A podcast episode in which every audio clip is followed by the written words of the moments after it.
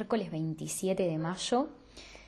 Vuelvo con más información para compartir con ustedes, agradeciendo a todos los que me han escrito últimamente, luego de haber empezado a compartir todo esto que hago y que realmente me pone muy contenta que llegue a más personas y que juntos vayamos eligiendo volvernos responsables de nuestra vida y sobre todo volvernos conscientes de esas partes nuestras que muchas veces no queremos reconocer, no queremos ver o tampoco sabemos cómo hacerlo porque no es algo que nos hayan enseñado. Entonces, siempre eh, remarco o te recuerdo que mi propósito no es convencerte de nada, sino simplemente compartir ideas que luego podés poner en práctica y seas tú mismo, tú misma la que juzgue por su propia experiencia si esto te sirve o no te sirve. Y hoy me gustaría compartirte un tema vinculado a las relaciones de pareja, ya que en este último tiempo muchas personas me han escrito comentándome si tenía alguna información o si podía compartir algo vinculado a cómo sobrellevar o cómo vivir una relación de pareja en paz, sintiendo que estoy creciendo con mi compañero o mi compañera, esa sensación de, en definitiva, ser felices con el otro, ¿no? Y la clave está, y esto lo hemos escuchado en reiteradas ocasiones, primero ocuparnos de ser felices nosotros. Lo cierto es que muchos de nosotros no sabemos que no somos felices y por ende caemos en una relación y comenzamos una relación y luego nos damos cuenta que nos estamos vinculando desde la necesidad y no tanto desde el compartir o desde el dar. ¿sí? Lo que quiero hoy eh, particularmente compartirte es cómo podemos empezar a vivir nuestras relaciones de una forma más consciente o qué es lo que podemos implementar para poder estar más en paz en nuestras relaciones, que muchas veces se vuelven caóticas o sentimos que estamos en una espiral, ¿no?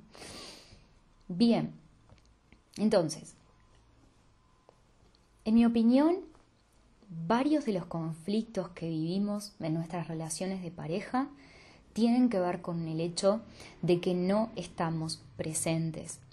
Y por eso nos cuesta cada vez más vivir desde el amor, esa, esa sensación de estar conectado con el otro y de cierta manera, no sé si les pasará o comparten conmigo, pero percibir esa inocencia en el otro, ¿no? Y eso solo sucede si conectamos con la inocencia o con el amor en nosotros. Y no hay otra manera de conectar con eso, con la verdad de lo que somos, si no es estando presentes. Entonces, quiero que podamos compartir juntos cómo es esto de estar presente en nuestras relaciones, cómo podemos hacer para desarrollar esa presencia. Lo primero que tenemos que entender es que nuestra mente está por decirlo de alguna manera y en sentido figurado, dividida entre lo que es nuestro sistema de pensamiento del ego, que está basado en el tiempo, y lo que es nuestra manera de percibir aquí y ahora lo que sería nuestro ser, que no vive en el tiempo, sino que vive en un estado de presencia. La mayoría de nosotros vivimos nuestras relaciones desde este ego condicionado, buscando en la otra persona ciertas cosas que no sabemos darnos a nosotros mismos o también reviviendo cosas que ya vivimos y la, las traemos una y otra vez a nuestro presente. ¿Y a qué voy con esto? Vamos a entender cómo funciona esta parte ego programada, porque eso es la clave para poder entender todo esto. Esta semana estuve leyendo una publicación que hizo Eckhart Tolle. Eckhart Tolle es el autor del libro El poder de la hora. y puso algo así como que cuanto más historia tengamos con alguien, más necesitamos estar presentes.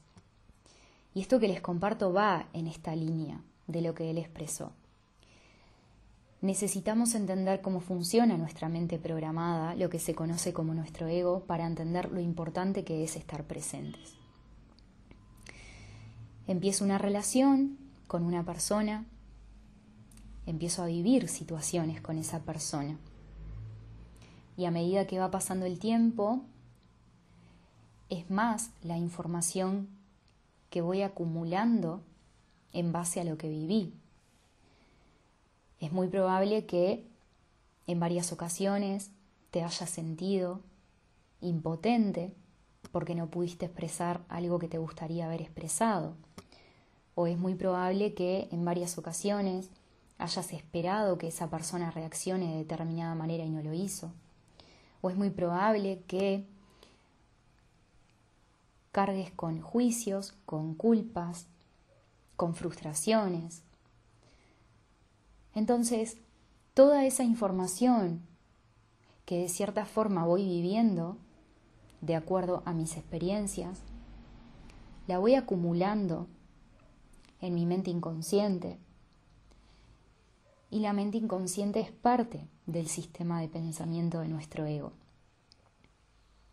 Entonces lo que empieza a suceder es que cada vez o a medida que va pasando el tiempo se nos, se nos dificulta ver con los ojos del momento presente a nuestra pareja y empezamos a ver la realidad con la carga de lo que ya vivimos. Entonces si mi pareja me dice algo y yo reacciono de forma abrupta o extrema, es muy probable que eso que dijo o eso que siento que me hizo haya revivido en mí un anclaje emocional o una información del pasado. Entonces de esa forma el ego va para atrás, se alimenta de cosas que viví o que no pude procesar de una forma sana y hace que cada momento presente esté inmerso en una mente cargada de historia. Y así en nuestras relaciones vamos experimentando este espiral de una mente que vive en la línea del tiempo. En el libro El poder de la hora de Cartol, una de las cosas que él cuenta es que la mayoría de las parejas experimentan un estado de presencia solamente cuando tienen un encuentro íntimo. El resto es muy probable que vivan desde esa mente programada, desde esa mente que proyecta una realidad. Y esto es interesante de ver, porque no nos damos cuenta de esto. A lo mejor es la primera vez que escuchas acerca de la presencia o del ego, o a lo mejor ya has escuchado, pero aún no has podido experimentar la presencia o no sabes cómo podés desarrollar eso en ti, ¿no? Entonces es importante darnos cuenta que puedo decidir estar presente, aunque crea que no, porque el ego es algo muy fuerte arraigado en nosotros, pero podemos elegir estar presentes o podemos elegir seguir alimentando nuestro ego. Entonces, ¿Cómo podemos estar más presentes en nuestras relaciones?